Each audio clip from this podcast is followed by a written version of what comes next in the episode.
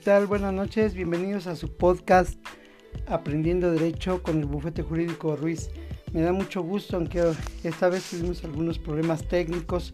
por los cuales no pudimos este, hacer la entrega el día jueves y la estamos haciendo el día viernes. Y bueno, pues hoy tocaremos un tema que es eh, precisamente el artículo cuarto constitucional y que es evidentemente parte de las garantías de igualdad. Eh, en esta habla de garantía de igualdad también, pero también toca algunos otros derechos como son el derecho a la salud, el derecho a la procreación, al medio ambiente y los vamos a analizar uno a uno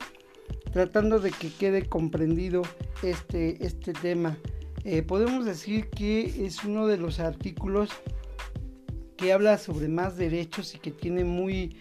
eh, una profundidad muy grande, pero que también nos, nos habilita para poder hacer críticas de tipo política, aunque mucha gente no quisiera entrar en este en esta temática, pero finalmente estamos agarrados de la mano con, con, la política porque es parte del derecho social, parte de esta, parte de esta disciplina, pues el poder eh, mantener eh, a la sociedad en, justa paz. Ya lo habíamos dicho que si no había justicia, pues evidentemente no tendríamos paz y la justicia finalmente tiene que ser eh, ejecutada y tiene que realizarse por medio del Estado. El Estado tiene los elementos para dar esa, esa certeza de justicia. Y bien, el día de hoy, pues como lo dijimos anteriormente, hablaremos sobre el artículo cuarto constitucional, este artículo que evidentemente, eh, como lo marca, eh, simplemente en su entrada dice eh, así, el varón y la mujer son iguales ante la ley y esta protegerá la organización y desarrollo de la familia. En esta parte cuando hablamos de la igualdad entre el hombre y la mujer, debe de comprenderse perfectamente que ante la ley, ante los ojos de los órganos jurisdiccionales, ante los juzgadores, ante cada una de las instituciones que de una u otra manera tienen que entablarse como medios para eliminar controversias, ellos deben de ver al hombre y a la mujer en la misma porción, es decir, la tienen que ver de manera igualitaria. Aquí hemos entrado un poquito que también por nuestro tipo de sociedad que cruelmente o desgraciadamente sigue teniendo esos pensamientos un poquito o un mucho machistas, pues evidentemente hemos, nos hemos percatado que no existe dicha igualdad y por consecuencia nos encontramos con el problema más grande, una, un problema de desigualdad entre lo que es el hombre y la mujer y motivo por el cual últimamente hemos encontrado con que se está luchando por este tipo de igualdad y finalmente ha generado una serie de movimientos eh, de tipo eh, de protesta, donde solicitan ellos, donde exigen eh, esta, esta, esta igualdad. Es evidente que eh, ya lo habíamos platicado que de manera científica pues efectivamente no, no somos iguales, el hombre y la mujer no existe, pero en el trato sí deberíamos de ser tratados de manera equitativa e igualitaria. Y finalmente creo que eso no se ha logrado. Todavía tenemos un conjunto, una serie de, de lugares donde a la mujer se le ha denigrado de muchas maneras. Evidentemente también tenemos medios de difusión donde se ha venido denigrando a la mujer constantemente y, esto ha provocado pues que las mismas mujeres se alcen en una sola voz solicitando que sea eh, igualitario. Lo hemos encontrado también estas desigualdades en el aspecto laboral, donde los sueldos pareciera de, de, risa lo que estamos diciendo, pero es real, donde los sueldos no son igualitarios, no es lo mismo, aun cuando realicen el mismo trabajo. Es, esto es algo que debemos de erradicar de manera contundente y de un solo tajo se debe de hacer o así debió haber sido, pero en este país nos ha estado costando muchísimo trabajo. En el segundo párrafo que me parece interesante hablar de él, hemos encontrado precisamente algo que se llama la libre procreación, este, este derecho a poder decidir el esparcimiento en una familia de nuestros hijos, es decir, cuántos hijos deseo tener. Aquí entra un poquito lo que nosotros hablamos en el derecho entre lo que debe ser, el deber ser y el ser, ¿no? porque si bien es cierto que sí debemos de tener ese libre eh, albedrío y ese derecho de poder decir cuántos hijos deseo tener si mis posibilidades eh, me lo permiten, pues también entra un poquito la parte eh, de pues la situación está para tener como que muchos hijos, o sea, hay una explosión eh, demográfica muy elevada y eso ha provocado hasta cierto punto grandes problemas eh, en, el mundo entero, una sobrepoblación y finalmente yo creo que también debemos de comprender que debemos de buscar que eso, eso no esté sucediendo. Sin embargo, nuestra constitución sí no lo permite, o sea, dice, bueno, tú eres libre para seleccionar el, número de hijos que deseas tener, siempre y cuando obviamente tus posibilidades como tal, aunque no lo dice así la constitución, eh, pues bueno, tengas esa posibilidad, te lo deja tu libre albedrío. Después viene otro, el, el, tercer párrafo para ser exactos, perdón, el segundo párrafo que habla sobre el derecho a la salud este yo creo que es donde más nos ha generado en la actualidad un verdadero problema. No quiero hablar yo de la pandemia porque evidentemente este es un caso extraordinario. Es decir, sucede la pandemia y nos damos cuenta que tenemos un sistema de salud endeble, endeble. Y no estoy hablando de preparación de los médicos, los médicos hacen la lucha que les corresponde con los elementos que tienen. Yo estoy hablando de la infraestructura de nuestro sistema de salud. Pero ¿por qué lo menciono y por qué lo digo? Bueno, vamos a leer el párrafo para que quede claro. Dice, toda persona tiene derecho a la protección de la salud y la ley definirá las bases y modalidades para el acceso a los servicios de salud y establecerá la concurrencia de la federación y las entidades federativas en materia de salubridad conforme a lo que dispone la fracción 16 del artículo 73 de esta constitución. Ahorita tocaremos ese artículo y lo platicaremos eh, también. Pero aquí lo que dice es que el Estado debe de eh, otorgar esos elementos para que nosotros tengamos derecho a la salud. Y aquí yo tocaría los temas un poquito así como que los programas eh, de salud que se impusieron de acuerdo a, los tiempos de antes y en los que hubo un conjunto de... Eh, actos de corrupción y lo que hicieron, pues teníamos eso, por lo menos teníamos esos elementos de salud, quizás de muy mala calidad en algunos casos, pero, pero permanecían y el momento en la actualidad ahorita estamos teniendo un déficit, una carencia de medicamentos, una carencia en, la parte de investigación por parte de, en materia de salud y así podríamos decir y entonces aquí es donde se viene donde vienen esos famosos eh, ataques que se han venido haciendo al gobierno actual precisamente porque no se está cumpliendo con esta fracción del artículo cuarto constitucional. Es evidente que en esta materia, pues todo lo que está pasando ahorita está no garantizado los servicios de salud, los, medicamentos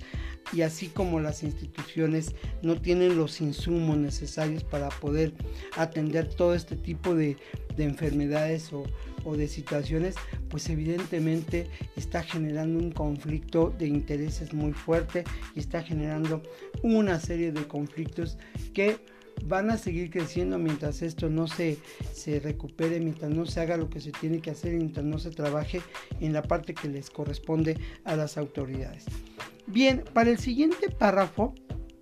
en este nos habla sobre el derecho del medio ambiente. Aquí es algo complicado poderlo decir porque bueno, si bien es cierto que el artículo en ese párrafo precisamente dice que toda persona tiene derecho a un medio ambiente adecuado para su desarrollo y bienestar. Es decir, los elementos, el contexto del medio ambiente en el que nosotros nos encontramos en el desarrollo deben de ser elementos perfectamente diseñados para, tener un buen desarrollo eh, eh, mismo. Es decir, áreas para esa para la recreación, áreas para hacer el ejercicio, probablemente estamos hablando, que tengamos todos los elementos contando todas las capacidades de las personas. Eh, este es a, lo que se refiere. Y obviamente, pues bueno, de ahí se desatan las leyes del medio ambiente, precisamente como y diferentes programas que han tratado de mejorar el medio ambiente, aunque tengamos algunas dudas de los mismos, ¿verdad? Como el programa del hoy no circula, este, y así sucesivamente. Tenemos una serie de,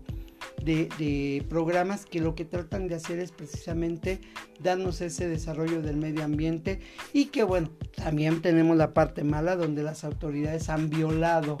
eh, las zonas que se supone que eran áreas verdes, ahora ya construyeron edificios eh, y de manera ilegal porque finalmente hicieron cambio de uso de suelo, bueno, etcétera. Podríamos adentrarnos mucho en ese tipo de cosas, pero lo vamos a dejar hasta ese punto. Bien, en el siguiente párrafo de este mismo artículo, tenemos uno que, que se ha ocupado mucho para cosas que no debería de ser, pero que sin embargo se ocupan es el, es el derecho a la vivienda. Y en este eh, apartado, en este párrafo, dice, toda familia tiene derecho a disfrutar de vivienda digna y decorosa. La ley establecerá los instrumentos y apoyos necesarios a fin de alcanzar tal objetivo. De aquí nace, y hay que, ser, hay que aclararlo, de aquí nace parte del inicio de mucha gente que ha invadido zonas eh, que no debería de invadir y que hace viviendas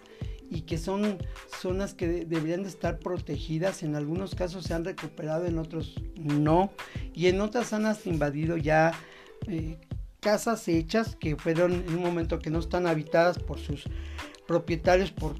X o Z razones. Y de aquí se han aprovechado todo este tipo de personas para poder eh, tener una vivienda. Pero quiero aclarar que aquí el problema no es la familia que está, que está tomando esa vivienda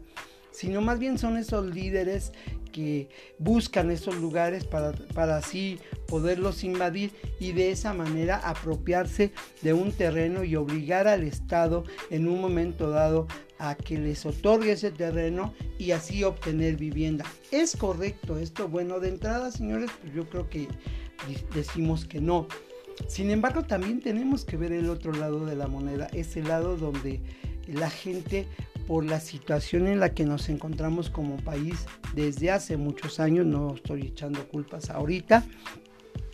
desde hace muchos años donde la gente pues carece de esos recursos y esos elementos para poder hacerse de una vivienda digna. Muchos ni siquiera pueden tener una casa, tienen que vivir. Conocemos familias que viven en los trailers, conocemos gente que pues vive en la calle, eh, entre tantas cosas. Entonces yo creo que por ahí se tendría que trabajar muy a fondo en este sentido y que estamos, yo sí creo y lo digo muy en serio, que el gobierno parece que está atado de manos porque no alcanza, no le alcanza para poder resolver, ni por cuestión económica ni tampoco por cuestión de capacidad.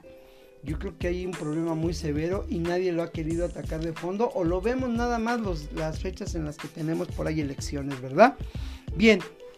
otro de los párrafos eh, que, es interesante es el derecho de los menores. Y en este dice, los niños y las niñas tienen derecho a la satisfacción de sus necesidades de alimentación, salud, educación y sano esparcimiento para su desarrollo integral. ¿No? Pero mucho cuidado, por favor, porque eh, precisamente continuando con este, dice, los ascendientes, tutores y custodios tienen el deber de preservar estos derechos, el Estado promoverá lo necesario para propiciar el respeto a la dignidad de la niñez y el ejercicio pleno de sus derechos. Aquí es algo bien importante porque esta es una obligación compartida. Es eh, parte de los, los padres, la familia, así como el Estado debe proporcionar estos derechos de los que estamos hablando para la niñez y que son fundamentales para poder satisfacer esas necesidades de alimentación, salud, es decir, debe haber eh, trabajo para que el papá pueda proporcionarle la alimentación, la salud, el momento de mantener una buena salud, obviamente por parte del Estado, pues tener los lugares, los insumos para poder dar salud a estos menores, a los niños. Y evidentemente por ahí, por ejemplo, tenemos el caso de los niños con cáncer que han estado criticando muy fuerte este, en este gobierno donde no existen esos insumos y bueno, son parte de lo que aquí en este pequeño párrafo nos dice con una con una certeza y con una severidad que es parte, es una, es una responsabilidad compartida y no se ha hecho absolutamente nada en ese sentido. Dice, el Estado otorgará facilidades a los para los particulares para que coadyuven al cumplimiento de los derechos de la niñez. Hablábamos también sobre los derechos de la educación que está plasmado en el artículo tercero, pero que evidentemente, bueno, aquí nos corresponde un poquito porque habla precisamente de que existen organizaciones particulares que nos pueden ayudar. Por ejemplo, como una organización podríamos hablar de este tipo, la del Teletón, que es una organización que precisamente nace con, bueno, al menos con el objetivo social de ayudar a estos, a estos pequeños con capacidades diferentes. Y que bueno, se ha hecho una rebambaramba política porque la realidad es que es eh, política barata en la que dicen, bueno, pues finalmente eh, eh, evade impuestos una empresa televisiva Sí, pero recordemos que eh, eso que están haciendo Teletón y que evaden impuestos aparentemente esta empresa televisiva es precisamente una obligación del Estado y si el Estado no lo está promoviendo, yo no he visto muchos, que, quiero pensar que sí existen estos tipos de, de centros de atención, pero que no se dan abasto porque no han llegado a muchos lugares muy eh, lejanos de nuestra República Mexicana. Bien, para finalizar, en esto dice, el último párrafo dice, toda persona tiene derecho al acceso a la cultura y al disfrute de los, eh, de los bienes y servicios que preste el Estado en la materia, así como el ejercicio de sus derechos culturales. Ahí lo voy a dejar, todavía continúa un poquito más. Y evidentemente, pues entiende que el, Estado debe de promover la cultura en nuestro país precisamente con la idea de mejorar muchos de los aspectos de de esta, de esta, de esta necesidad, porque finalmente lo que nosotros requerimos es precisamente es que conozcan eh, nuestros niños, conozcan la cultura, la, cultura propia, la cultura que nosotros siempre hemos tenido y de las cuales pues presumimos durante mucho tiempo, siempre estamos diciendo que no, México es una, es, eh, nuestro país está, está enriquecido de la cultura y efectivamente así es, es muy rico en cultura, en, muchas, en mucha parte de la cultura, la gastronomía, es, es decir, infinidad, y que entonces obliga al Estado a precisamente a promoverlo. ¿Debemos hacerlo? Sí, claro, debemos, debemos de promoverlos, sí, claro, debemos de promoverlos. Lo está haciendo el Estado. Este, creo que en una parte lo intentó, pero no le ha funcionado. Pero bueno, esperemos que esto haya sido de que esta entrega sea eh, un poquito más, eh, se nos alargó un poquito porque en realidad no debe haber sido así tan larga, pero espero que haya cumplido con la parte sobre este artículo cuarto de la Constitución Política de los Estados Unidos Mexicanos. Por favor, envíennos sus comentarios al correo bufete. Por favor, los esperamos con muchísimo gusto y nos vemos el próximo jueves en este podcast Aprendiendo Derecho con el bufete jurídico Ruiz.